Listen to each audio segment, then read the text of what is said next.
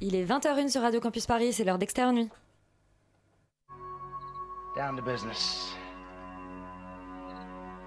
I got my wild cherry diet Pepsi, and uh, I got my blackjack gum here, and I got that feeling.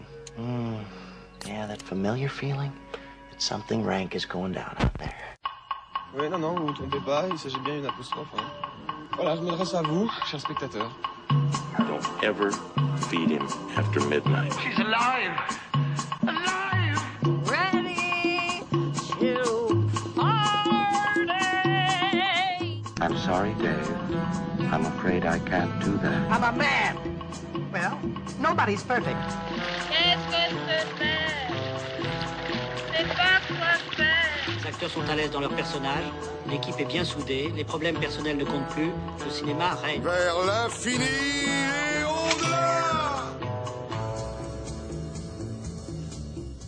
L'amour, la mort et les robots, l'équipe d'Extérieur Nuit a une heure pour disserter sur ce thème avec plus ou moins de génie selon les chroniqueurs. Chacun se posera une question. Léa a-t-elle une personnalité multiple? Une triple frontière sépare-t-elle l'inconscient de Charlie du reste du monde? Laurent est-il le fantôme de Michael Jackson? Yori a-t-il enfin quitté Neverland? Pourquoi Roman et Félix jouent-ils toujours au petit rebelle? Et enfin, Morgane est-elle le dernier amour de Benoît Jacot Stay with us, Extérieur Nuit, c'est parti.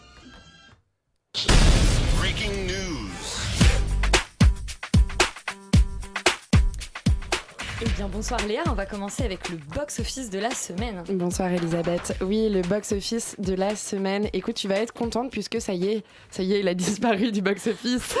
Ouf, le film dont nous ne prononcerons plus le nom cette année. Euh, en première position, on retrouve bien sûr Captain Marvel qui totalise 920 000 entrées cette semaine pour un cumul à 2 175 000 entrées. En deuxième position, c'est Dragon Ball Super Broly qui... euh, qui fait, euh, pardon, excusez-moi, 410 000 entrées euh, cette semaine. euh, et puis en troisième position, Rebelle, qui fait 410 000 entrées. Rebelle dont on parle d'ailleurs ce soir. Exactement. Les jeunes de plus de 30 ans sont très contents de ce box-office, je crois. Laurent, le 14h de Paris, ça donne quoi? Bah, le 14 heures de Paris, un peu sans surprise, hein, il commence par Us, avec, qui fait 1562 entrées pour 21 copies, donc une moyenne de 74, ce qui est vraiment pas mal. Qui est suivi d'assez loin par Dernier Amour, qui fait euh, 854 entrées pour 17 copies, donc une moyenne de 50, ce qui est quand même pas mal pour ce film qui a l'air bon. Euh, et enfin, qui même me suivent, euh, qui fait 695 entrées pour 13 copies, donc une moyenne de 53, un peu supérieure à celle de Dernier Amour.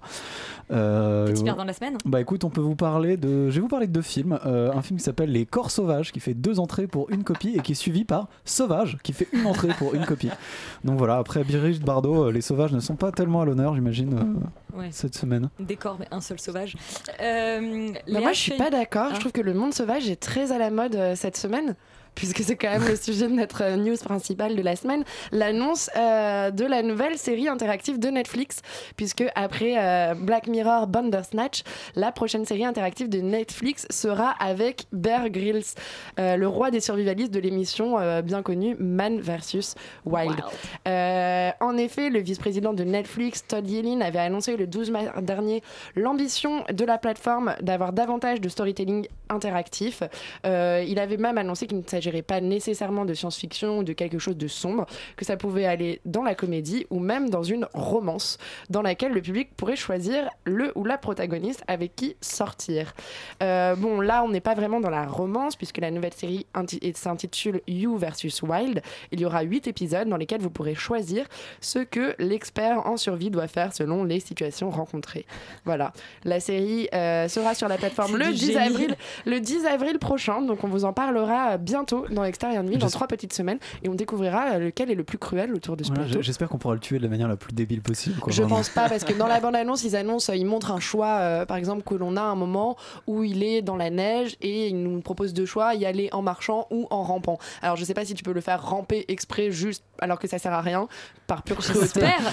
Mais euh, je, crois qu'il ne va pas se On jeter non de plus comédie. euh, du haut d'une falaise. Euh, une autre news qui est toujours euh, Netflix, c'est Ah. Euh, non, parce qu'il y a une news globale de deux bandes annonces. La première d'un nouveau programme, enfin un nouveau programme de la suite d'un programme Netflix, qui est la bande annonce de la saison 3 de Stranger Things, qui est sortie aujourd'hui, dans lesquelles on retrouve euh, donc euh, nos protagonistes. Euh, Eleven, qui cette fois a des cheveux. euh, qui Elle en avait déjà un petit peu dans la saison 2. elle s'est laissé pousser les cheveux, mais cette fois c'est l'été. et donc c'est l'histoire d'un été où les personnages vont tout changer. Il y a un peu cette reprise du, de, de la thématique du teen movie, un été euh, pour changer euh, complètement euh, de vie, de personnalité. Donc voilà, la série reste quand même sur une ambiance très dark, mais là, dans la bande-annonce, on a quand même beaucoup plus de comédie et, et beaucoup. On retrouve cette tonalité teen movie que je trouve que la série avait un peu perdue dans la saison 2. Et l'autre bande-annonce Écoute, l'autre bande-annonce dont on va vous parler un peu, c'est la bande-annonce du prochain Tarantino, Once Upon a Time in Hollywood. Euh, Non, ce qui ne dévoile pas grand-chose. qui ne dévoile pas grand-chose, qui dévoile juste Brad Pitt et Leonardo Ce DiCaprio. qui est amplement suffisant. Ouais, Euh, c'est un casting qui était déjà annoncé. On retrouve quand même euh, Margot Robert Robbie. Redford, tu vois, genre c'est bien n'importe quoi. On retrouve quand même Margot Robbie euh, qui interprétera donc Sharon Tate. Euh, voilà, c'est à peu près euh, à peu près tout ce qu'on sait pour l'instant. Est-ce que vous avez vu la bande-annonce Et qui sera Oui. a priori diffusé à Cannes le 21 mai, selon les informations de première. Juste Et avant du mon coup- anniversaire. Du coup, il l'aurait eu euh, vraiment Parce que je crois qu'il était en pourparler, mais. euh, Il paraît que. Très bien. Et ben on a vraiment Radio hâte, puisque, Rumeur vous voilà, souhaite une bonne soirée. Comme on sera à Cannes, euh, on espère euh, le découvrir. euh, Exactement. Vous tout, spoiler en fait. sur- Voilà. et tout pouvoir vous spoiler. Alors le premier film de la semaine, eh bien c'est le leader du box-office, c'est Us de Jordan Peele. On écoute la bande-annonce.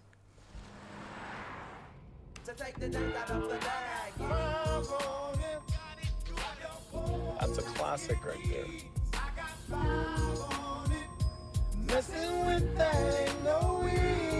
What does I got five on it mean? It's about drugs. It's not about drugs, it's a Jordan. Peele revient après Get Out. Euh, et bah écoute, euh, Félix, euh, toi qui as eu la chance de le découvrir euh, au Grand Rex, Ouais. Je te propose de nous, euh, de nous le pitcher. Euh, bah, en fait, Us raconte l'histoire d'une famille qui vient s'installer, je crois que pour les vacances, euh, près de la côte. euh, alors, je sais pas si c'est la côte est ou ouest. Est, Alors, je crois. s'appelle Santa Cruz, donc a priori côte ouest. Ouest, Ah, ouest Ouais, bon. Enfin, voilà. c'est pas, un- c'est pas un vrai débat. On hein. s'en fout. Euh, ils viennent s'installer en vacances et du coup, en fait, euh, il se trouve que euh, elle- la, la mère de cette famille euh, est déjà venue dans son enfance, euh, justement dans cette. Dans cette région et il s'était passé quelque chose de très bizarre sur cette euh, sur une plage. En fait le, le soir dans une fête foraine elle avait rencontré un peu euh, Michael un Jackson. de, de double euh, enfin de double et en fait voilà donc des années plus tard elle revient avec la famille avec sa famille pardon dans cette région. Et d'un seul coup il commence à se rendre compte qu'il y a des gens qui leur ressemblent vraiment exactement qui commencent à les attaquer. Donc c'est un peu mystérieux. Voilà. Je peux pas trop en dire pour pas trop spoiler. Voilà. On va s'arrêter là. Mais euh, voilà c'est assez mystérieux donc, euh, moi j'ai trouvé que c'était un super film. Enfin, j'ai vraiment aimé. Je suis un grand fan de Jordan Peele. J'aime beaucoup son humour et de toute façon, j'ai vraiment adoré Get Out. Et d'ailleurs, je, je trouve que justement là où euh, Jordan Peele justifiait Get Out comme un documentaire, euh, là, il, il- justement, il l'a dit sur Twitter. Pour lui, euh, Us est un vrai film d'horreur et je suis assez d'accord avec lui.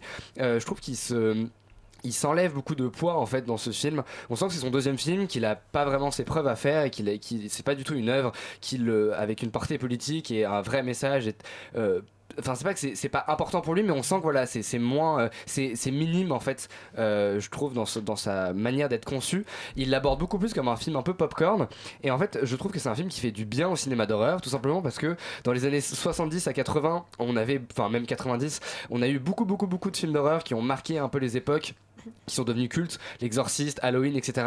Euh, Massacre à la tronçonneuse, j'en passe, Freddy, machin truc, euh, qui Machin truc, euh, ouais. machin truc, ouais, genre Scream et tout, mais bon, je vais pas m'étendre sur le sujet parce qu'il y en a beaucoup, qui justement proposait des univers délirants mais pas forcément cohérents et qui étaient, enfin, finalement très jouissifs parce que portés su- seulement sur le personnage, seulement sur la manière de mettre en scène et quelque chose de très visuel et d'ailleurs fait par des génies de la mise en scène, Carpenter, Cronenberg, euh, Craven, etc., etc.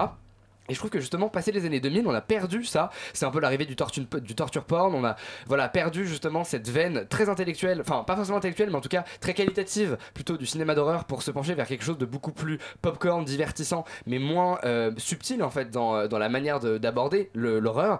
Et du coup, ça a valu un peu pour le genre, même horrifique, euh, la réputation de film d'ado un peu débile. Et je trouve que là, justement, il revient dans cette veine un peu des films cultes des années, des années du 20 e siècle où ça mêle un peu horreur justement et en même temps humour, à la manière très habile justement qu'a Jordan Peele et qui a vraiment défini un style, je trouve, qui lui est très propre, une écriture aussi qui lui est très propre. Et je trouve qu'il confirme vraiment son statut de, de réalisateur virtuose du suspense parce qu'il livre un film avec une mise en scène qui est géniale, qui est jamais putassière, jamais de de, de, de jumpscare ou ce genre de choses, des artifices qui sont vraiment genre euh, absurdes je trouve dans les, dans les films d'horreur et puis de toute façon c'est un peu l'overdose, ça fait même plus peur réellement. Je trouve que là vraiment chaque cadre, chaque moment de caméra va commencer à te mettre en tension et à te, faire frémir parce que bah, la menace peut venir de partout et c'est vraiment hyper intelligent et hyper... euh, on me fait signe d'arrêter de parler mais j'ai trop de trucs à dire sur ce film. Bref, donc c'est vraiment vraiment bien pensé au niveau de la mise en scène Euh, et ça me désole de voir qu'il y a eu beaucoup de mauvaises critiques sur ce film, le trouvant creux et déceptif parce que justement je trouve que c'est fantastique de voir Jordan Peele créer un univers sans forcément vouloir l'expliquer, juste en se disant voilà j'ai envie de faire un délire, un délire visuel qui est viscéral, prendre des situations et voilà mettre en scène de l'horreur et, juste voilà faire kiffer mon, public avec ça. Je trouve, que justement la portée politique euh, de ce film est un peu mis de côté un peu plus cryptique que par rapport à Get Out. Mais justement je trouve que ça fait du bien parce que c'est un autre style. On découvre un, un autre réalisateur en fait finalement et qui en tout cas a une puissance de mise en scène vraiment euh, vraiment euh, très euh, brillante je trouve et, tr- et très intellectuelle intelli- ouais, bon, ouais, T'es bon, sûr, t'es 100% Voilà, convaincu. je, là, je suis vraiment convaincu Euh, Yuri. Non mais c'est vrai que Jordan Peele est malin, c'est vrai que s- il fait il fait bien les choses. Après c'est vrai que aussi c'est creux et déceptif. C'est pour moi le, le film pêche vraiment. La douche froide. d'un point de vue. Yuri. Non mais, non mais c'est vrai que la mise en scène est bien, il y a rien à dire là-dessus. Après pour moi il y a un vrai problème de scénario et de postulat de départ, c'est-à-dire que contrairement à Get Out qui pour le coup était redoutablement bien tenu avec euh, vraiment des, des tiroirs qui s'ouvraient tout le temps et, et, un, récit qui te tenait en haleine tout en étant très drôle parce que moi je trouve que enfin il a, un peu perdu de cet humour là dans, dans, dans ce film euh, dans ce film là voilà dans Us vraiment il y a euh, quelque chose de très programmatique qui est d'annoncer dès les cinq premières minutes qu'il y a des doubles maléfiques qui traînent dans les parages et du coup il y a aucun suspense on sait qu'ils vont arriver. Quand ils arrivent au bout de 15 minutes on a à peine eu le temps de s'attacher aux personnages principaux ce qui fait que finalement on se retrouve juste avec des personnages auxquels on tient moyennement qui prennent des battes de baseball et des clubs de golf et qui s'amusent à péter la gueule à des gens qui leur ressemblent ce qui est certes assez divertissant par moment mais qui commence à être un peu problématique quand c'est tenu sur 2h10 de film. Euh, et quand tu dis que c'est pas putassier je suis pas d'accord avec toi notamment dans la musique je trouve qu'il y a quand même des moments où vraiment vraiment vraiment il y en a trop il y en a partout. C'est euh, dès, dès, dès- dès le premier moment euh, dès le premier moment de tension c'est souligné par des violons qui font peur. Mais c'était C'est- déjà le cas dans Get Out, en oui, fait. exactement. oui mais dans Get Out ça dure c'était le- 1h40 mais c'est tenu c'est bien fait c'est drôle. de Get Out, en Bon, fait, et, et, et- et là, ce film-là, j'ai vraiment du mal à, à me plonger dedans. J'ai du mal. Enfin, après, oui, tu dis qu'il n'y a pas de discours social derrière, enfin, de, de politique. Moi, je pense qu'il y en a un petit. C'est-à-dire Si, que le film, le film, la méta, voilà, il est plus ouais. discret. Et c'est d'ailleurs ce qui est intéressant aussi, c'est que vraiment, c'est la métaphore de des invisibles. Enfin, ce, ce dont on parle un peu souvent en ce moment dans l'actualité, c'est ces gens euh, et qui sont ici mé- métaphorisés par des gens qui nous ressemblent, qui sont notre miroir et qui et qu'on a que- qui ont vécu dans l'invisibilité pendant des années et des années et des années et qui reviennent, qui ont envie de vengeance, qui ont envie de sang et, et- et dans, dans une atmosphère qui est totalement hystérisée, délétère. Donc ça c'est assez intéressant. Après, la structure du film pour moi pêche, euh, les personnages sont pas très attachants et, et on a vraiment des, vraiment faut couper. Voilà, faut couper. Ouais, mais finalement, quand tu regardes. Deux secondes, hein. je, je prends le contrôle de cette émission. Mais quand tu regardes tous les films d'horreur, justement, des années 80, 90, genre même Halloween, par exemple, le postulat de base, ça ne tient pas debout et on s'attache pas du tout au personnage, mais en vrai, on en a rien à faire parce que c'est de l'horreur de situation. Et je pense qu'il a. D'accord. C'est Ouais. ça qu'il a vraiment envie de faire avec ce film-là. Et Parce c'est que là c'est chiant. Donc Non, c'est pas chiant. Genre, honnêtement, les, les, les films sont vraiment. Enfin, les, les, les, scènes. Écoute euh, Elisabeth qui te dit d'arrêter de parler. les- dans les maisons, etc., sont super bien filmés et je trouve que c'est. Non, c'est bien mis en scène et c'est bien foutu. C'est juste que c'est c'est pas la même chose que Get Out et il faut pas y aller en se disant ça va être un Get Out bis, c'est pas pareil. Voilà. Et bah, c'est pas pareil que Get et Out. C'est plutôt une bonne nouvelle, non, C'est que les, les films ne se reproduisent pas les uns les autres. Jordan Peele n'a pas réalisé Get Out 2 avec Us. Euh, alors on va changer complètement de registre pour aller sur le terrain de Benoît Jacot avec son dernier Peut-être que. Benoît Jacot, c'est un peu Get Out maintenant. Tu vois, c'est quand t'es dans la salle face à un film de Benoît Jacot, t'as envie de dire les Get Out On va écouter la bande-annonce de Dernier Amour. C'est votre premier séjour à Londres. Monsieur Casanova. Premier séjour. On m'avait dit que tu étais à Paris. À Paris, à Genève, à Vienne. Les femmes. Les femmes, oui. J'ai toujours été l'ami de toutes. Sauf une. Alors, Benoît Jacot, euh, c'est un peu notre réalisateur fétiche ici. Euh, N'est-ce pas, Morgane? Oui. non. Non. Alors, c'est pas ton dernier amour, toi, Benoît Jacot Non. Non, non. Mais C'est peut-être le dernier film que tu verras de Benoît tu Jacot. tu, tu peux, Mais tu peux répondre autre chose que C'est oui vrai. et non. C'est vrai que je peux être autre chose que monosyllabique. Non, mais euh, comment dire euh, Non, Les Adieux à la Reine, c'était pas mal, tu vois, par exemple. C'était bien. Là, j'ai eu l'impression d'avoir un documentaire sur des carpes, en fait. Pas, face Des à moi. carpes? Oui, des Ah. carpes. Parce que, euh, que ce soit les personnages ou euh, les, les, les, les acteurs, ils jouent comme des carpes. Donc il n'y a aucune émotion, il se passe rien. C'est juste un mec en fait qui. s'est- Bon, il s'inspire de Casanova. Casanova, voilà. Benoît Jacot s'inspire de Casanova pour faire le film, C'est l'histoire du râteau de Casanova. Mais déjà, Vincent Lindon Voilà. en Casanova, qui Non, mais il y a, croit mais déjà enfin- trop de choses qui vont Mais pas dans ce film. hein. C'est voilà. une des choses qui vont pas dans ce film. Mais non, mais mets-nous Neil Schneider ou Louis mais Garrel, si C'est un veux- vieux Casanova. Je suis d'accord. Si tu veux Ah, résumer ouais, mais- euh, un peu l'histoire Ouais, bah du film, Cassel alors, pas Cassel. Lindon, ouais. si tu veux un peu résumer l'histoire du film, c'est quand même Casanova parle, Casanova mange, Casanova dort, Casanova couche avec des femmes, Casanova couche avec d'autres femmes, et c'est tout. Mais Et surtout tout. la manière dont il couche avec des femmes, c'est euh, il va avoir des meufs, Il les dit, meufs ouvrent coucher avec leurs jambes et euh, le mec il va quoi. Et il n'y a pas plus de psychologie que ça quoi. C'est c'est vraiment Et Vincent peu Lindon. soir de. Laurent. hein, euh. Vincent, Normal, enfin, je veux dire, je. Vincent Lindon Grommel, c'est quand même euh, assez familleux dans ce film, c'est-à-dire qu'on comprend absolument pas ce qu'il Familleux, raconte. t'as dit. Ouais, bah, en fait, je parle comme Vincent Lindon. C'est-à-dire qu'il est là et il fait. Mais, il joue, il joue comme Roger Hanin. Et ben, je sais pas avec comme je sais pas qui est Roger Hanin, mais peut-être que je vais C'était Navarro. L'homme dont on comprend pas les répliques. Non, non, mais voilà, il ne, il- on comprend pas ce qu'il dit. Il est là, allez manger euh, les femmes. Bon, d'accord. Et euh, bonjour, madame. euh, aucun problème. Non, mais si tu veux, c'est- un film extrêmement, euh, extrêmement particulier à regarder parce que il il est, il est un peu beau, mais c'est tout. Euh, après, on s'emmerde quand même sec. Et moi, je, je, suis même pas sûr d'avoir compris l'histoire. S'il y avait une histoire, je- Mais en fait, t'as l'impression que les mecs, ils- ils s'a- ils s'amusent même plus à écrire, quoi. C'est-à-dire que Les, les mecs, donc Benoît Jacot, c'est bah, les mecs. Benoît Jacot, Ah. c'est les mecs, ouais. Et genre, ils sont plusieurs dans sa tête. C'est sexiste hein, ce que tu dis. Mais bon. ils écrivent même plus, quoi. Ils s'en foutent. Genre maintenant c'est fini, ils font, euh, ils tournent juste.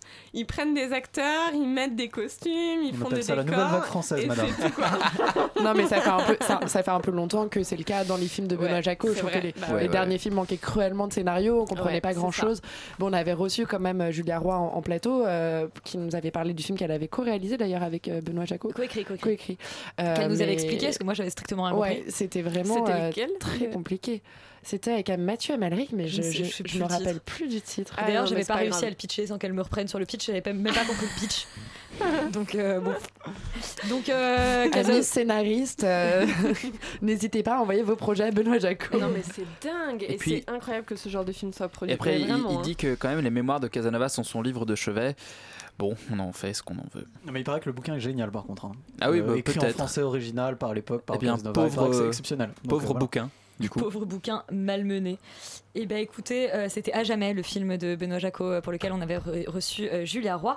Euh, on va pas s'acharner plus longtemps sur le cadavre Mais euh, c'est bien de de, Casanova. tu vois, de, de quitter Benoît Jacot en disant à jamais Benoît, c'était notre dernier amour. Get out. Fi- Finalement, Ouais, tu mal. vois, on lui Ouais. dit adieu comme ça. Et on va parler de Walter, un film franco-belge dont on écoute la bande-annonce. Bienvenue à la maison, l'équipe On va le faire tomber, ce putain de mur. Et après, on est blindé à vie Ouais, ouais. On va bien s'occuper de toi. Qu'est-ce qu'il a On dirait il veut niquer le mur. Il veut niquer le mur, Léa. Ouais, euh, on- on- il y a beaucoup. Là, c'est niqué. Moi, le mot que j'ai le plus entendu dans le film, c'était enculé. Ouais, c'est. Petit sous-texte crypto-gay comme ça, genre euh, durant tout le film. Mais le film est homophobe, raciste, misogyne, enfin il y, a- il y a vraiment tout, il y a, y a rien qui ne... Enfin c'était affreux. Euh, moi je préférerais vous parler de mon expérience euh, dans la salle de ciné de l'UGC des Halles plutôt que de vous parler des films. C'était parce que c'était vraiment traumatisant. Je pense que du coup j'ai Oh vécu non. un moment de tension euh, interne, mais pas lié à ce qui se passe à l'écran, mais plutôt lié aux, aux gens qui étaient dans la salle où il y a un groupe de 10 mecs de 19 ans complètement surexcités qui sont installés à co- qui sont installés alors non pas vraiment qui sont installés à côté de moi et qui ont passé euh, tout le film à hurler à, à sauter de fauteuil en fauteuil à prendre des snaps et euh, à limite agresser un, un pauvre monsieur de, d'une de 70 ans et Oh non, Laurent. et, ils- ils- et ils hurlaient à chaque fois qu'il y avait une réplique, ils parlaient d'une banlieue, ils hurlaient Aubervilliers, PZ Et euh, voilà, donc je, je sais pas, peut-être que j'ai raté la subtilité du film, mais c'est quand même euh, affreux. Je pense que c'est un des pires films que j'ai vus. Euh, eux étaient hilars. Je n'ai pas ri euh, une fois. Euh, c'est l'histoire d'un supermarché euh, où il y a un sur- vigile. Enfin, l'histoire d'un vigile. de Goran et, et de sa bande de teubés qui Ouais. veulent braquer ce supermarché. Voilà, Euh, un grand supermarché où il y a un vigile qui s'appelle Walter, euh, qui est interprété par, euh, par l'acteur bur- burkinabé Isaka Sawadogo, qu'on avait découvert dans Guyane, qui est un super bon acteur, mais alors là c'est euh, pathétique, enfin, il manque cruellement de direction, c'est c'est vraiment ridicule. C'est compliqué. Euh, et donc, euh, le supermarché se fait braquer en pleine nuit par Alban Ivanov, donc Goran et, et, et quatre abrutis. Euh, Ils sont vraiment très, et très, très malheureusement, il, il- donc, euh, Walter se rend sur place parce qu'ils font un- une erreur avec l'alarme. Euh, et l'un des abrutis prend le portable de Walter, envoie un sexto à la femme de Walter, ce qui lui fait péter un plomb. Et là, on découvre qu'en fait, Walter est un ancien mercenaire de guerre africain qui s'appelle Walter Kikumbo. Et, et qui va euh, les coincer dans, et le, qui va dans les- le supermarché. les et les et ce n'est pas un film d'horreur, c'est censé être une comédie. Voilà. Voilà, euh, franchement, note à peu près euh, 0 sur 20. Euh, j'ai- non, mais moi, les films de débiles où les quatre personnages sont débiles dès le départ, enfin, si tu veux, il y a aucun suspense. Ok, ils sont débiles, j'ai compris que ça va pas marcher et ça ne m'amuse pas de regarder des gens entièrement ratés sans aucun Mhm. espoir pour le personnage. C'est-à-dire que du début à la fin, tu sais que ça va pas bien se passer. Et euh, enfin. En fait, il faut des rebondissements dans ce genre de film. Pour moi, ça me fait penser à Game Night qui était vraiment réussi. Où justement, tu savais que les mecs, ils avaient aucune idée de ce qui se passait et ils allaient complètement se prendre dans le mur. Mais t'as des, des retournements de situation qui font finalement, bah, tu changes de film Ouais, au fur et à mesure ils du sont film. pas juste et- débiles, ils comprennent pas ce qui se passe, mais Mhm. ils sont pas complètement crétins. Enfin là, c'est vraiment, je, je n'ai- enfin, c'est- je n'y crois pas une seule seconde que que qu'on puisse être con à ce point. Enfin, c'est et c'est c'est- c'est- En fait, c'est c'est tragique. c'est vraiment dommage parce qu'il y a des, il y a des petites stars du web dans ce film, euh, comme Alexandre, Alexandre Antonio, qui avait vraiment, qu'on a déjà vu dans des petites vidéos assez efficaces, euh, avec un humour plutôt banlieue, mais qui, qui était vraiment pas mal. Euh, on a aussi les deux acteurs de, des deux gains qui d'abord une web série qui puis qui est Ouais. devenue un film. Et justement le problème c'est que bah on retrouve pas du tout cet humour et cette efficacité dans le film. Euh, on aurait espéré justement genre euh, qu'ils arrivent à, créer des petites pépites et, et qu'ils puissent vraiment s'exprimer et faire des gags efficaces. Il y avait vraiment des finalement ces acteurs là quand, ils- quand tu vois ce qu'ils font de leur côté il y avait vraiment moyen de faire quelque chose de drôle. Et là ça marche pas. Et du coup ça reste un espèce de film qui peut pas vraiment être marrant à moins que tu ailles le voir avec des potes sous cannabinoïdes. Et, euh, et, et- je sais pas après il y a pas vraiment pas vraiment d'autre intérêt. Il y a la seule scène qui est un peu sympa, c'est une scène avec un lance-patate, mais le film aurait pu être mille fois plus poussé. Et vraiment, ce qui manque, c'est les rebondissements, quoi. Tu peux pas faire un film comme ça sans aucun rebondissement. Il- Enfin, c'est dommage. C'est vraiment dommage. Ouais, tout est, tout est téléphoné et euh, ce qui est assez déprimant, c'est que tu vois le budget du film. Il y a, vraiment des effets spéciaux euh, qui sont très bien réalisés. L'image est loin d'être dégueulasse, les décors sont, sont top, mais, euh, mais, mais la direction d'acteur est, juste pas possible. Tous ces comédiens qui sont quand même des bons comédiens, notamment le, comédien qui interprète Walter, a un accent à couper au couteau. Enfin, on dirait qu'il comprend même pas ce qu'il raconte. Alban Ivanov, qui est quand même un super comédien, enfin, moi, qui me fait mourir de rire habituellement, est juste là dans un rôle où il fait que crier et s'exciter avec son Enfin, Il a pas de matière, euh, enfin, il est a tout seul, quoi. ouais, il est tout seul et, et c'est très très dommage. Et puis c'est sans, sans compter toutes les sorties racistes euh, qui faisaient que le groupe de 10 personnes à côté de moi arrêtait pas de s'engueuler entre eux. euh, et euh, de se traiter euh, d'insultes euh, que je ne répéterai pas ici. Bon, bah écoutez, un, un non-film, un film 0 sur 20. On va maintenant euh, s'occuper d'un autre gang de, de- de rebelles, euh, celle d'Alan Maudeville. On écoute la bande-annonce. אני היסטוריון. נחתוך לפי 1944, 45. 1945, צעדות מוות, אוסטריה לנסדורף. תזכור, רצחו כ-200 Alors en fait, je dis n'importe quoi sur mon conducteur.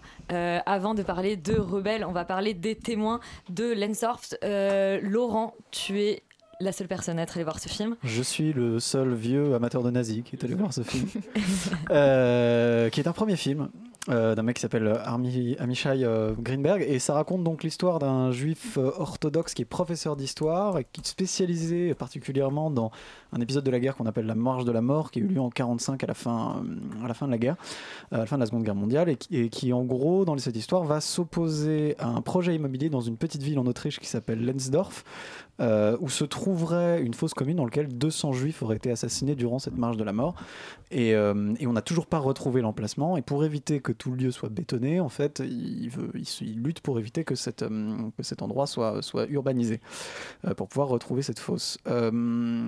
C'est un film qui est assez, paradoxal, euh, déjà principalement parce que euh, le film est bizarrement assez explicite dans les thématiques qu'il aborde et dans ses intentions. Euh, il a recours d'ailleurs parfois à des éléments qui sont très symboliques, pas très subtils. En fait, on comprend vraiment très vite que, que c'est un film qui parle de, voilà, de ce que c'est que la vérité, de ce qu'implique la vérité, de ce que c'est que d'être juif, de la judéité d'une manière générale. Euh, ça, il en profite d'ailleurs un petit peu pour égratigner les, juifs euh, orthodoxes euh, par la même occasion, de manière, euh, de manière finalement ouais, pas, pas hyper, euh, enfin pas si mal. Euh, mais bizarrement, en fait, au-delà de ça, le film est fait plutôt, euh, plutôt un film qui est assez allusif, qui va pas très loin en fait dans les Ouais. réflexions qu'il propose, euh, et qui ou alors qui est peut-être bien trop subtil pour moi, et je suis passé un peu à côté, euh, parce qu'en fait, comment dire, il est, il est tellement sibyllin dans son propos qu'on a l'impression qu'il n'ose pas vraiment aller au bout euh, de sa réflexion et de son chemin, et donc on reste un peu sur sa fin quand on regarde ce film. Après, faut quand même aussi avouer un truc, c'est que je pense que c'est pas un film qui est facile à regarder pour les non-juifs, en tout cas les gens qui connaissent pas bien la religion et la culture. Parce que euh, toi, t'es un expert de, de la culture Non, juive. bah justement, moi il y a des moments où j'étais j'étais un petit peu euh, je pense que je suis passé à côté de certains trucs parce que clairement j'étais j'avais pas le sous-texte quoi et j'étais un peu paumé. Euh, même si je connais deux trois trucs, clairement j'étais j'étais un peu paumé et pareil aussi euh, euh, je pense que ça aide d'avoir des connaissances non négligeables dans l'histoire du XXe siècle, en particulier la Seconde Guerre mondiale parce qu'il y a pas mal de trucs qu'on te balance comme ça qui sont pas hyper expliqués et qui sont assez intéressants notamment sur euh, enfin comment dire le, le- le- le rôle que prend l'État d'Israël Ouais. vis-à-vis vis-à-vis de la mémoire de la Shoah, etc. La force aussi, il y a un truc qui est, qui est- qui est un peu évoqué, qui est assez intéressant sur euh, le fait tout simplement que hum, comment dire, c'est pas parce que la guerre s'est terminée que tous les gens qui avaient été endoctrinés dans l'antisémitisme ont cessé d'être antisémites et donc les problèmes que ça a pu poser à la fin de la guerre, etc. Euh, donc au final, bon, c'est, enfin, je trouve que c'est un petit film, voilà, qui, qui aurait pu être vraiment beaucoup mieux réussi, qui aurait pu être assez bouleversant en fait s'il avait pu euh, s'il avait eu l'intelligence, on va dire, de naviguer entre un peu mieux entre le l'évidence et la subtilité, mais il a du mal un peu à trouver cet Et- équilibre-là. Et, et pourquoi, pourquoi ce titre? Le témoin de Lansdorf ouais, pourquoi, pourquoi les témoins? Parce que c'est les. on bah, en fait, justement, il va essayer de trouver cette fosse. D'accord, Voilà, ah, en, essayant de trouver des témoins à Lensdorf. Pour, enfin, c'est c'est plus compliqué que ça parce que il y a tout un recueil de témoignages confidentiels qui sont faits par des juifs qui ont émigré en Israël. Euh, parce que en fait, ils ont, comme ils ont commis des choses horribles pour pouvoir survivre, ils veulent que ces témoignages restent confidentiels. Mais lui a accès à ces témoignages parce que c'est un historien avec des accès particuliers, etc., etc. Donc bref, c'est compliqué, mais mais euh, donc voilà, c'est ça, c'est ça euh, l'idée des témoins. Mais euh, donc voilà, moi je pense que c'est- un film qui, c'est un premier film donc on peut lui pardonner ça, mais c'est quand même un peu à réserver aux, aux nerds du sujet, quoi, vraiment aux geekos un peu vénères, amateurs des nazis. Voilà, ou vraiment aux, aux fans, ou alors des ou alors des gens qui sont vraiment très très fans d'histoire et de culture israélienne, juive d'une manière générale, parce que sinon c'est pas un film facile, quoi. Eh ben, c'est pas un film facile. On va maintenant parler, donc, comme je vous le disais, de Rebelle, cette fois-ci euh, pour de bon. Euh, D'Alan Maudieu, on écoute la bande-annonce. Tu faisais... Bougez pas, bande de fils de pute Le premier qui bouge, lui défonce son entière Ta gueule Bon chien. Oh non, mais c'est un chien, ça Question en charge de l'enquête. Roman, il y a un chien qui s'est fait tuer dans la bande-annonce? Euh, non, je crois pas. Bah, Là, euh, j'ai entendu un coup de feu et un Ouais, chien qui bah, euh, Non Euh, mais écoute, Non. pas, pas, pas que je me souvienne, non. Euh, mais- de, de quoi tu te souviens? Écoute, euh, ça parle de euh, Sandra, qui est en fait une ancienne Miss Nord-Pas-de-Calais, de- qui est jouée par, incarnée par Cécile de France, qui revient chez sa mère qui habite à Boulogne-sur-Mer et qui trouve un travail à la conserverie locale parce que elle a plus de sous et que comme elle n'a pas de diplôme, elle trouve pas de travail mieux. Il y a son patron qui tente de la violer et donc elle et deux autres employés vont le tuer accidentellement et euh, suite à quoi elles vont retrouver aussi un, un- un sac plein d'argent qui euh, leur amène plein de problèmes, euh, etc. Donc, elle et ses deux employés. Enfin, Et ses deux, pardon, autres ouais, exactement, collègues en gros, euh, qui sont témoins de, ce, de ce, cet accident. euh, qui sont Ils sont joués par euh, Audrey, Audrey Lamy. Lamy ouais, et euh, Yolande Moreau. Euh, pour vous donner une idée, moi j'ai noté sur mon petit carnet, parce que oui, on dirait pas, mais je suis une femme sérieuse qui écrit mes critiques sur un petit carnet. Il y a marqué non, raté, nul, je quitte le plateau. Euh, alors, pourtant, c'est une comédie qui cartonne box-office. Moi, je trouve Oui. que tu, moi, je trouve que tu plagies Yuri de manière scandaleuse. Ça Oui, Oui, oui, bah, j'ai repris. je bah, j'ai- complètement voler mes punchlines. Mais il y a marqué, il y a marqué quote, euh, Yuri, vous inquiétez pas. Euh, non, plus sérieusement, je je suis assez énervée par ce film parce que euh, ça, aurait, ça aurait dû être bien en fait, et je trouve que ça passe à côté de absolument tous ses potentiels. Euh, à commencer par la mise en scène qui est vraiment euh, plate, il y a absolument Mm. aucune intention, c'est vraiment la roulette russe, c'est-à-dire qu'on a l'impression que tout, euh, encore une fois quote Yuri, euh, parce que russe, ok, euh, parce que Waouh. parce que vraiment tous les plans, les, toutes les coupes, les, les focales, on a l'impression que c'est absolument du hasard, c'est gratuit. Euh, on dirait un très mauvais film euh, TF1, télévision, quoi. Et euh, en- en- ensuite, euh, c'est apparemment censé être une comédie, mais petit problème, les gars, c'est pas drôle du tout. Il y a euh, les, les- les sont vraiment euh, mal pensés. C'est ça, on tombe dans un humour hyper lourd, hyper euh, vulgaire. Et surtout, euh, c'est un film qui se proclame féministe. Or, c'est tout le contraire. C'est-à-dire que c'est censé être un film sur l'empowerment, alors que tous, les, tous les hommes présents dans le film sont rendus débiles ou enfin vraiment les- les plus cons possibles pour euh, a priori rendre les femmes plus intelligentes. Et Désolée, mais c'est pas ça le girl power, donc euh, ça ne marche pas du tout. Euh, et même les actrices qui, euh, moi, euh, sont des actrices que j'apprécie a priori, euh, sont super mal dirigées ici, donc je trouve qu'il n'y a absolument rien à sauver euh, dans ce film. Eh ben dis donc, Euh, Charlie, il y a quelque Donc, chose à sauver? Moi, je dis à peu près. la même chose. À peu près la même chose, à savoir que euh, ça me faisait penser êtes un peu vénère à, ce soir, hein, c'est à- bien. À ces films, où, à ces films où tout le monde court autour d'un euh, d'un- après un MacGuffin, donc un peu comme comme Rock'n'Rolla ou Moonwalkers. Et un MacGuffin, c'est un objet qui motive l'histoire, mais qui n'est pas très important en soi. Euh, et en, donc, toutes ces filles qui- courent après ces- ces- cet argent. Et du coup, voilà, ça me faisait un peu penser à ces films qui, qui, qui étaient plutôt dynamiques. euh, euh, ouais, quand on pense à des trucs comme Snatch ou des choses comme ça, mais ça n'a pas du tout sa, sa carrure, ça pas très bien réalisé, c'est comme tu dis, c'est très impersonnel. Euh, on est en 2019, il, faut aller un peu plus loin. Euh, En bon, 2018, c'était ok, mais on a passé un- une étape quoi. ouais, je trouve que les personnages de, de, de Yolande Moreau et, et de euh, Audrey Lamy. et d'Audrey Lamy sont un peu plus attachants quand même que, que celui Ouais, de. Cécile de France qui est vraiment monolithique et, euh, et, et ce qui est d'ailleurs un des plus grands échecs du film pour moi c'est vraiment son personnage principal dont Mm. on se fout on essaie de nous mettre une espèce de d'histoire Des twists euh, totalement absurdes. chelou, Ouais. euh, familial, tonton se fout qui arrive à la fin. Oui, pardon, désolé. La grammaire Ça, ça, en ta- 2018 c'était ok, en ta- 2019 non plus. Euh. Et, euh, et voilà, et oui, comme tu dis, genre l'inversion des rôles, euh, de voir euh, c'est la femme qui s'occupe du loyer pour machin, nan, nan, et en fait finalement le mari il peut pas, finalement c'est plutôt une fille qui kiffe les drogues et les bagnoles et pas un garçon. Genre, en fait, non, c'est pas ça, faire un truc de fille. Ouais, non, là en fait, ouais. ouais. Pour moi, le gros problème aussi, c'est que le- là, le, le féminisme devient totalement. Enfin, c'est ça que j'appelle un film qui se sert de ça comme un, un argument commercial et qui s'en sert très mal, a priori. Donc, voilà, problématique. Donc encore un film qu'on qu'on jette, à qui on Ouais. met 0 sur 20 Peut-être pas 0 sur 20, euh, peut-être pas 0 sur 20, il y a un Allez, petit un. 5. Mais, C'est vraiment, vraiment la roulette russe ce soir. mais euh, non, mais c'est pas fou quoi, enfin ça casse pas trois pattes à un canard. Ça casse pas trois pattes à un canard. Euh, on va parler donc euh, de notre premier euh, plateforme film, comme j'aime les appeler, Euh, Triple Frontière de JC Chandor. On écoute la bande-annonce.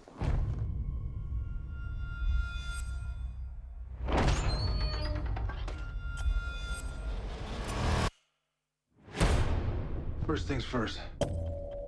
Any man here that wants to walk away can do so knowing they're the best of us. It's gotta be now.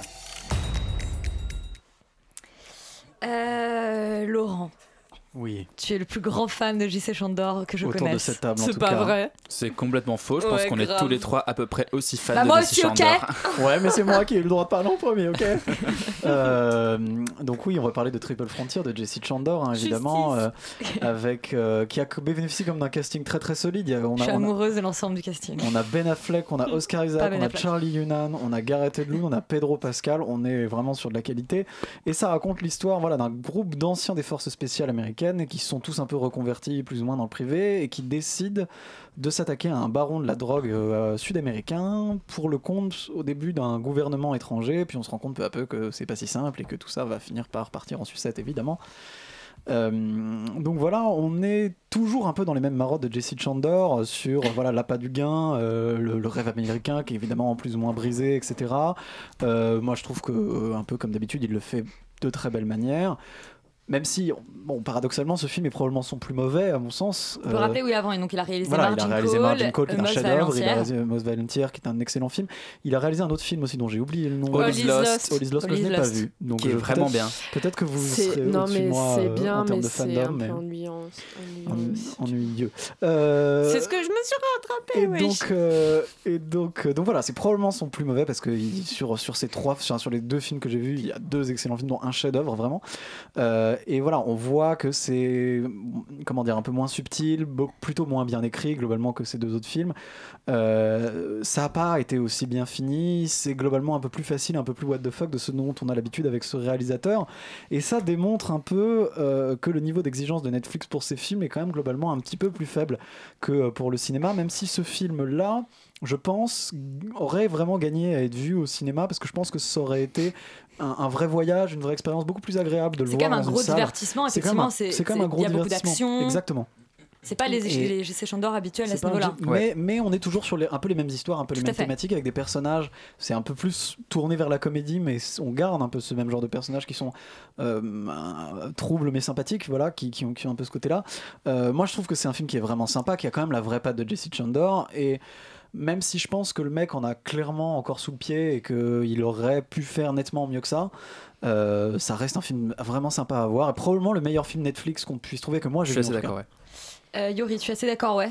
Bah oui, parce que je suis assez d'accord sur la conclusion que c'est probablement le meilleur film Netflix qu'on ait qu'on ait pu trouver. Après, c'est un film qui était en fait en développement chez la Paramount pendant un Ouais. certain temps, qu'il avait eu, qu'il a eu pas mal de difficultés à financer, et euh, avec la mort en fait du euh, président de la Paramount, ce film a été vendu à Netflix. Donc en fait, c'est pas si simple que ça. C'est pas un film Netflix. Enfin, Ouais, c'est un film ouais, qui était censé sortir au cinéma. Mais il qui est sorti au cinéma aux États-Unis en même temps. sur oui, Netflix. mais alors ça c'est pour les Oscars, Mm. mais c'est pas vraiment pour, euh, pour, pour des questions cinématographiques ou quoi. Non, mais c'est un film qui est très surprenant en fait, parce qu'il prend le contre-pied de n'importe quel film de braquage ou de cartel qui aurait été de te montrer pendant tout le film la préparation euh, du braquage pour culminer dans le braquage et ensuite peut-être montrer un peu ce qui se passe après. Là, le film exécute, on va dire, le braquage en 45 minutes, c'est-à-dire que ça va très vite. Euh, Non, c'est long. non mais, non mais concrètement par Tu vois, rapport à un 45 film minutes, par long, rapport à un film de braquage normal c'est assez rapide quand même c'est à dire que tu as quand même euh, Oscar Isaac on sait pas comment il a les infos il les a c'est pas grave il y a pas de difficulté le braquage se passe sans trop de problèmes il y a quelques gardes oui, qui mais c'est pour ça que c'est long. Hein. non mais moi bon tu on tu parleras après mais je trouve ça je trouve ça vraiment euh, très intéressant Oui. qu'ils prennent le contre-pied prennent le contre-pied du genre de, de ce point de vue là et qui se concentrent en fait sur une question très très bête c'est que on nous montre souvent des braqueurs qui veulent de l'argent mais on se pose pas la question de comment ils partent avec et là c'est tout le sujet du film c'est-à-dire que l'argent ça pèse lourd et qu'en fait pour trimballer 250 millions de dollars en billets et bah faut s'y prendre Non, à alors, plusieurs Il y a un problème en fait. et, et ça ça me fait et ça ça me fait vraiment Parce rigoler Parce qu'il y a 250 Tonton milliards chien. en fait, pas 250 millions. Enfin, je veux dire, à moins qu'ils aient vraiment des toutes petites coupures. Et non, c'est des billets de 100. Quand tu fais le calcul, en fait, 250 millions, c'est quelques Écoute, sacs à peine. Moi, ça m'amuse. Euh, Voilà, je trouve ensuite, c'est- amusant, que- mais c'est je pas- pas- pas crédible, en fait, Je trouve ensuite que, que effectivement, quand tu parles des marottes sur effectivement la- le, le rêve américain brisé, sur le côté, euh, euh, sur le côté de la cupidité euh, des Américains, le fait de faire le bien sous, cou- enfin de sous couvert de faire le bien, on s'enrichit personnellement, c'est quand même un peu le, le sous-texte du film, et que même, même s'ils disent oui, on va défoncer un grand, un, un grand baron de la drogue,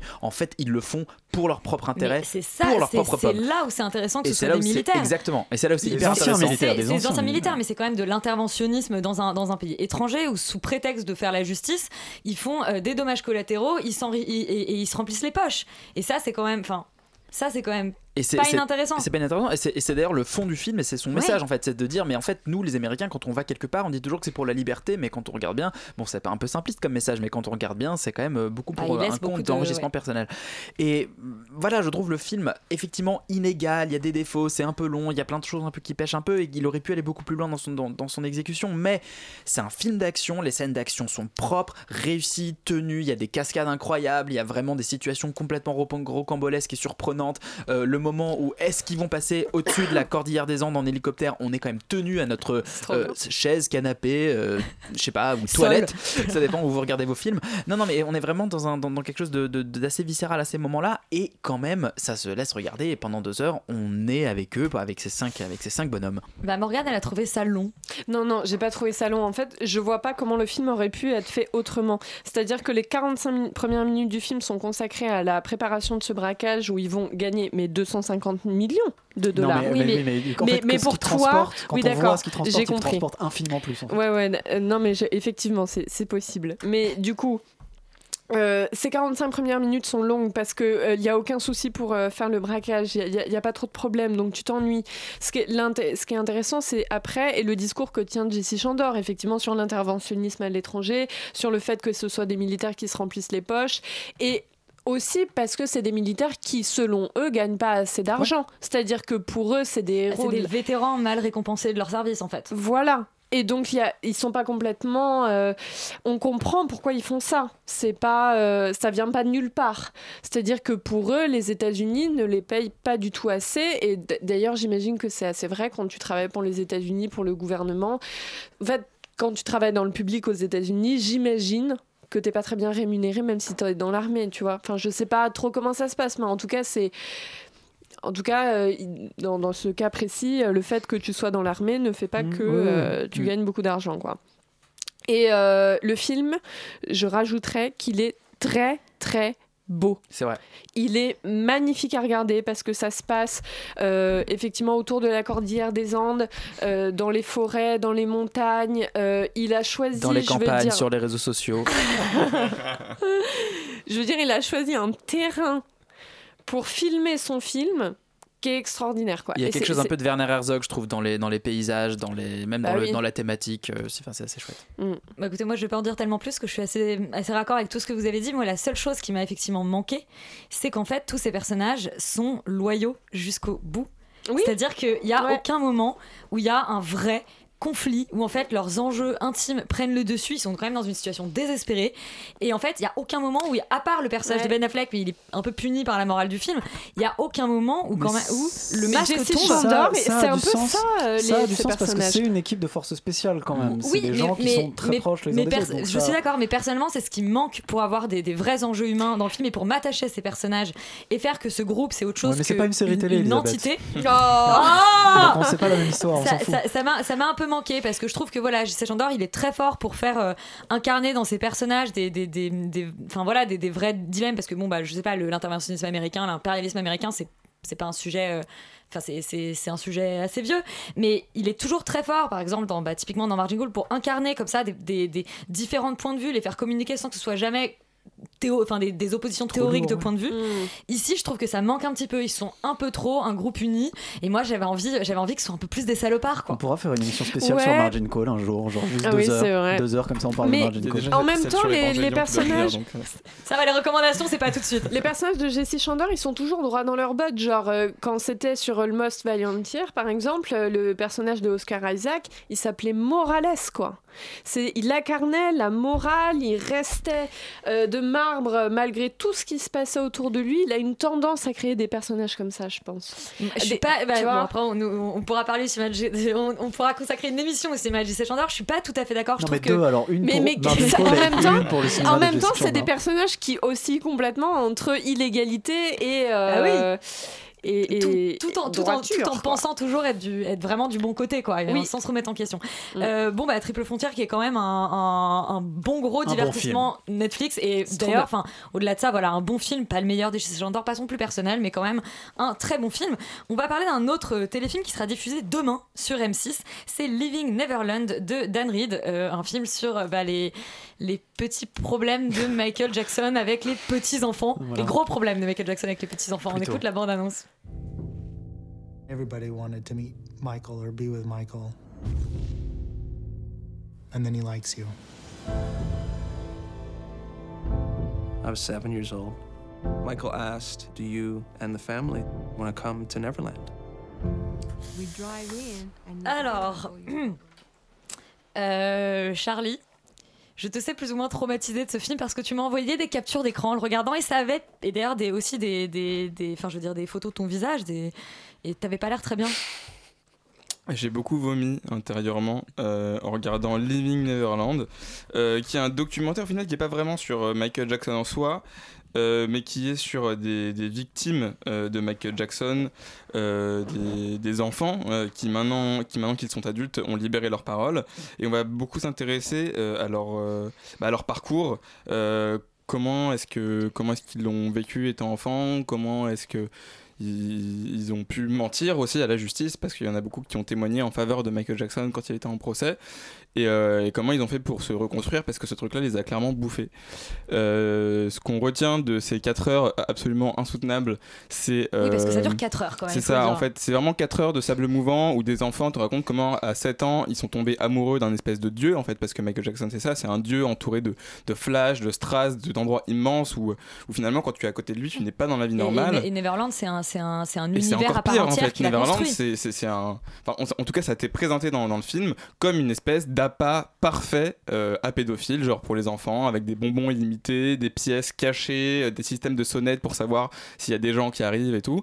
Euh, c'est vraiment compliqué parce que il, il- il t'en parle un peu comme dans Mysterious Skin, le film d'Edgar Araki, c'est-à-dire Ouais. que ils vont vraiment te parler de cet amour inconditionnel qu'ils avaient pour, pour Michael Jackson. Ils attendaient qu'une seule chose, c'est pouvoir genre retourner dans ses chambres avec lui pour faire l'amour avec lui et tout. Enfin, c'est- vraiment vraiment étrange. Il y a vraiment ce lien où eux-mêmes ils ont été euh, brainwashés par ce mec en fait. Enfin, en tout cas, de ce qu'ils disent, ils ont, ils ont été complètement. euh, euh, Leur cerveau, ils sont lavage le cerveau. Totalement. Et en fait, ça, ça les a complètement euh, bouffés en grandissant et, et ils se sont rendus compte de ce qu'ils ont vécu seulement quand eux-mêmes ont eu des enfants.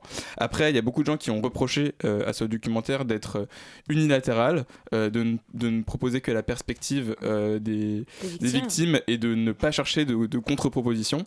Euh, notamment sur euh, il y a beaucoup de, de gens qui, sont, de Michael Jackson. qui se sont plaints euh, pardon? La, la propre enfance de Michael oui, Jackson, de Michael qui était un Jackson, des éléments ou- soulevés. Exactement, ou même, même, même des témoignages de la famille ou, ou, de gens qui auraient travaillé à Neverland. Et, et en fait, il y a beaucoup de gens qui, qui- qui déplorent cette, cette, cette ce, ce non contre-pouvoir parce que euh, dans les pas mal de pays ang- anglo-saxons euh, il y a des, des, des chansons de Michael Jackson qui ont été interdites à la radio sur certaines plateformes de streaming et notamment un, un épisode de, des Simpsons Sim- aussi Simpson, ouais. euh, qui a été censuré. Donc voilà c'est c'est compliqué. En plus à ce qui paraît les, les gens qui ont été interviewés pour ce film demandent de l'argent à la famille Jackson. Donc il y a aussi beaucoup de, de fans qui pensent que c'est une manipulation de la part de ces gens là pour pouvoir récupérer extorquer de l'argent. Est-ce que ce n'est pas qu'une question d'argent? Je vous invite à voir le film pour vous faire une idée, euh, mais personnellement, c'est un peu trop gros, je trouve, pour n'être qu'une coïncidence. Enfin, ce truc, tu veux dire non mais ce truc-là de, de, de, de ces, de, ces, de ces mères qui laissaient leurs Ah, enfants partir dans des chambres avec Michael Jackson pendant, pendant plusieurs années, mais de 7 à 14 ans, mais qu'est-ce qui leur passe dans la tête? Et en fait, on se rend compte que le système euh, de rêve qui était complètement autour de ça les Mais- a... Les a, enfin, je pense que c'est des gens pas très fins, mais ça les a Voilà, complètement. c'est-à-dire qu'en fait, il y y, euh, il y a quand même cette scène assez géniale où la mère dit J'ai prié pour que euh, mon fils euh, soit un- danse bien. Et là, Michael Jackson dit Mais vous savez, moi j'ai prié pour avoir un ami.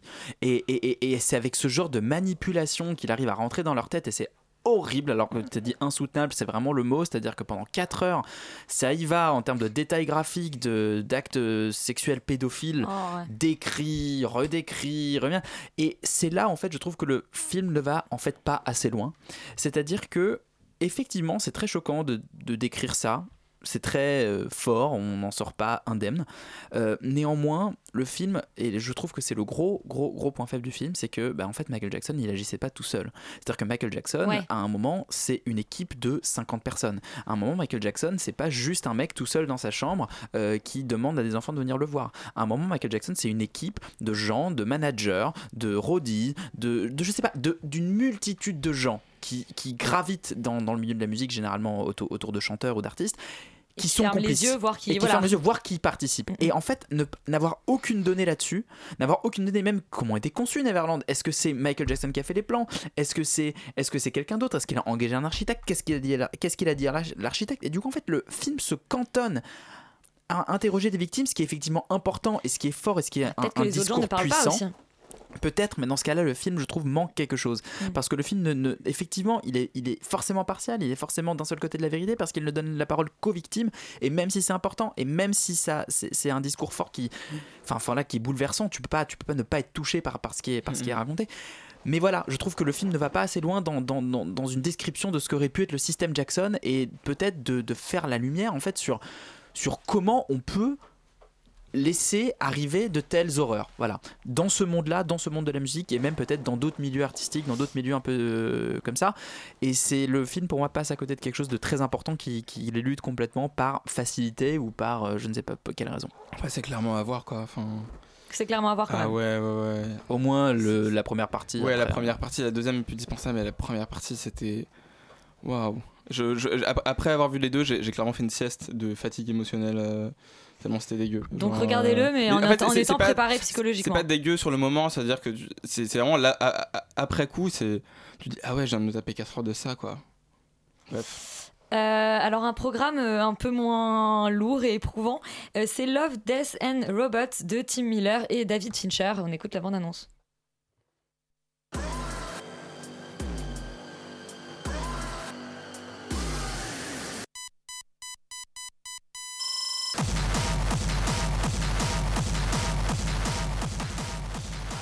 La minute champi d'extérieur David, David Fincher euh, était au départ du projet, mais finalement il n'est pas. En fait, il est que producteur exécutif, mais il ne, il ne- n'a pas créé la série et ça se voit.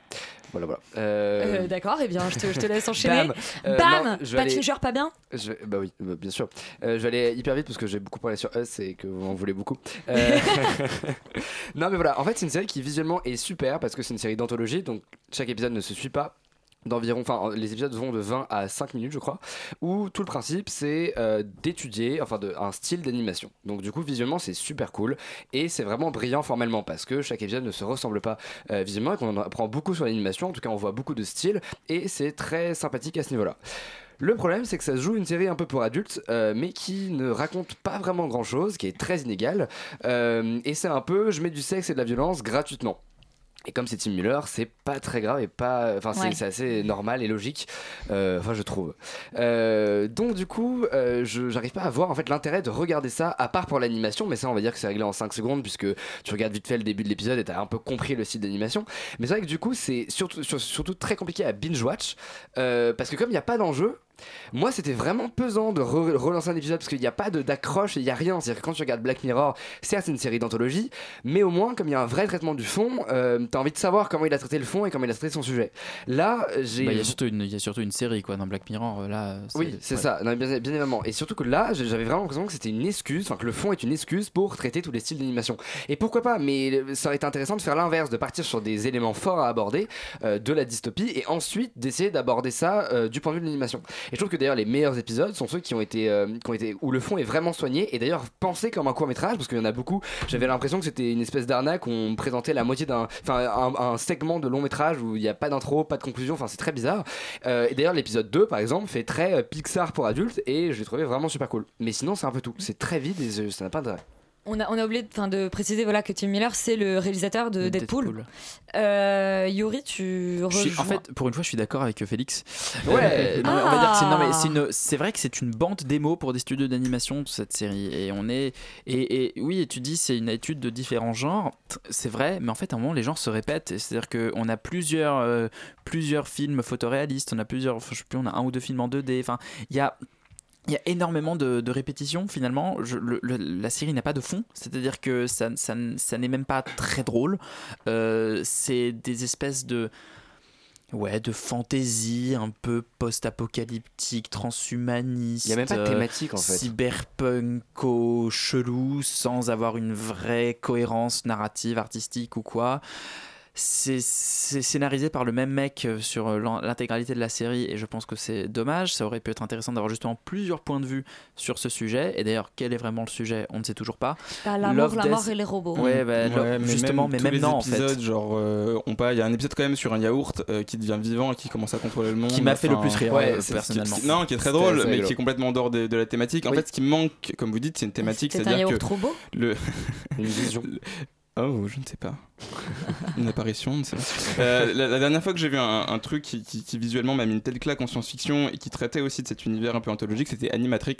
Mais l'inté- l'intérêt d'Animatrix, c'est que c'est toutes des histoires autour de la matrice, pas forcément à la même époque ou avec les mêmes protagonistes qu'on connaissait, mais au moins on avait, on avait un univers commun, on avait des quelque chose qui, qui unifiait le tout et qui nous permettait de, de vouloir voir quel était le, le prochain court métrage. Après, si jamais vous êtes fan de SF, euh, vous savez, c'est des petits, il y en a c'est des petits kiffs. Il y a même certains épisodes, on aimerait que ce soit des séries, comme l'épisode sur euh, les réalités alternatives de quand Hitler est mort et genre qu'est-ce que ça aurait créé.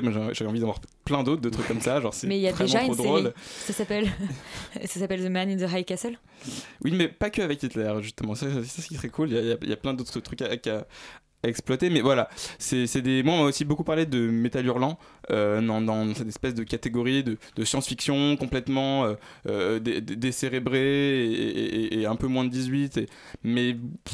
non, désolé, en fait, Metal Hurlant c'était quand même vachement plus inventif pour l'époque et c'était pas show-off aussi gratuitement et du coup j'ai un peu du mal à voir les enfin les similitudes quoi après voilà ça reste ça reste sympatoche Euh, si, si vous aimez ce, ce genre de SF euh, ça c'est pas non plus complètement complètement Faut sélectionner les épisodes en fait, je pense. ouais c'est inégal clairement. Bon, écoutez, bah, une série euh, inégale, un peu décevante, dans laquelle il faut piocher des épisodes, comme par exemple l'épisode avec le yaourt qui veut contrôler le monde. Euh, Qui est un des plus courts aussi, ce qui est agréable. Autre série, euh, c'est euh, Keplers. Keplers, c'est c'est une série euh, sur France Télé de euh, Jean-Yves Arnaud et Johan Le Gave. On écoute la bande-annonce. Vous avez déjà vu un mode opératoire tel que celui-ci? Non, c'est la première fois que je vois une mise en scène pareille. Le tueur, il a coiffé, habillé. euh, Putain de migrant. C'est une déclaration de guerre. Waouh Putain de migrants Alors Léa, t'es notre spécialiste des séries France Télé. Ouais, moi je suis la spécialiste de la série France 2 euh, et de la série euh, France 3, un peu moins de la série France 4. Voilà, j'ai fait Et à peu France près. O euh, Écoute, France O, j'adore l'outre-mer, donc. euh, séries, euh, Mais bien oui, sûr, bien attends, moi je les regarde. Pardon. C'est- c'est, euh, Allez, là, ok, il y, a une- il y a une vraie fanbase, euh, j'ai rien dit. on, on adore euh, France Télé. Euh, écoute, Kepler, ça raconte l'histoire de Samuel Kepler, qui est un policier qui souffre de troubles dissociatifs de l'identité. Il est interprété par Marc Lavoine. Et suite à une, euh, une bavure. Ça fait peur. ne vous moquez pas trop vite. Euh, suite à une bavure lors d'un- d'une descente à Paris, il est muté à Calais, d'où euh, cette histoire de euh, migrants qui font chier, puisque euh, en fait son boulot Consiste à encadrer euh, l'évacuation de la jungle de Calais.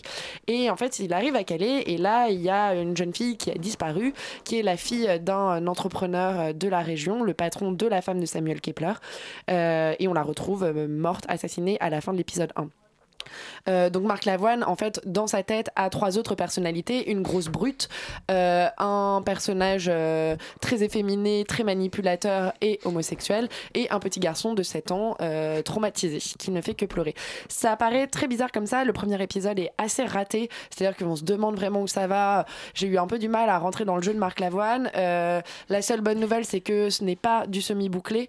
Euh, c'est vraiment feuilletonnant. Donc ça, c'est plutôt une bonne nouvelle parce que j'avais très peur à un moment que euh, de me retrouver dans une espèce de nouvelle zone blanche où on me dit bah en fait voilà l'assassin et qu'on résolve l'épisode en 5 minutes. C'est pas du tout le cas. Euh, c'est assez intrigant. L'épisode 2, il y a du mieux, mais alors le plus surprenant, c'est l'épisode 3 où là, ça part complètement en vrille et euh, c'est hyper audacieux. Je trouve que dans l'épisode 4, on commence à répondre à certaines questions. Malheureusement, j'ai pas encore eu le temps de voir les épisodes 5 et 6 qui ont été diffusés hier soir, mais c'est vraiment, il y a vraiment quelque chose de très intéressant, c'est-à-dire que le psy qui le soigne est amoureux de l'une de ses personnalités. Voilà, je spoil un peu, mais c'est quand même un twist que j'ai pas du tout vu venir, que je trouve hyper audacieux pour une série France Télé. C'est une espèce de split euh, un peu sale.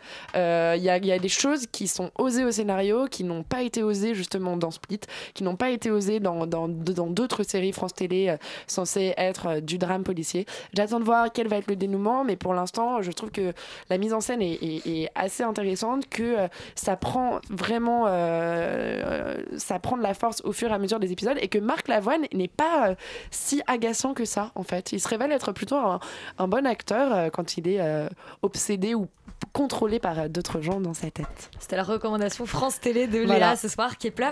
Euh, alors la semaine prochaine, je ne serai pas là. Léa, tu Ouais, présenteras à ma qui- place. qui aurai la- Oh La Excellent. lourde- Parce que je serai à Série Mania, dont je serai ravie de vous parler euh, la semaine prochaine. Puis on en parlera déjà un petit peu euh, la semaine prochaine. On en parlera déjà sans moi un petit peu la semaine prochaine, bien sûr. Euh, j'en, profite pour profiter que vend- pour préciser que vendredi, euh, eh bien, il y a le Java Comedy Club qui fait une deuxième, euh, une deuxième édition. Donc venez tous à 20h à la Java pour un programme. Tu veux nous en dire deux mots, Oui, Léa? euh, 105 euh, Faubourg du Temple. Le programme de la Java Comedy Club. vous retrouverez donc cette fois 7 humoristes. C'est toujours présenté par Hugo Gertner. Il y aura encore Rémi Boys, mais la nouveauté, c'est qu'on accueillera Jérémy Nadeau, John Soulo, Alexandra Pizzagalli, Louis Dubourg et Roman Osni. Eh ben, merci beaucoup. Et puis, Extérieur Nuit, c'est terminé. On remercie Margot à la réalisation. Et on passe, j'allais dire, on file l'antenne à tout foutre en air. Qu'est-ce qui se passe ce soir? Pardon, mais une question. Est-ce qu'on voit les chaussettes rouges de Marc Lavoine à l'image? Non, écoute, euh, j'ai pas vu les, chaussettes donc- rouges de Marc Lavoine. C'est mais, déjà euh, une réussite en soi. Euh, ce soir, on, reçoit Songe, son nouvel album, son premier album sort vendredi, exclu ce soir, et Buvette, nouvelle EP. Tout ça dans Et, une et vous recevez pas Marc Lavoine? On, euh, on reçoit Marc Lavoine dans nos cœurs. Mais voilà, on a tous les yeux revolver. Euh, surtout, restez sur Radio Campus Paris et nous, on vous dit à la semaine prochaine.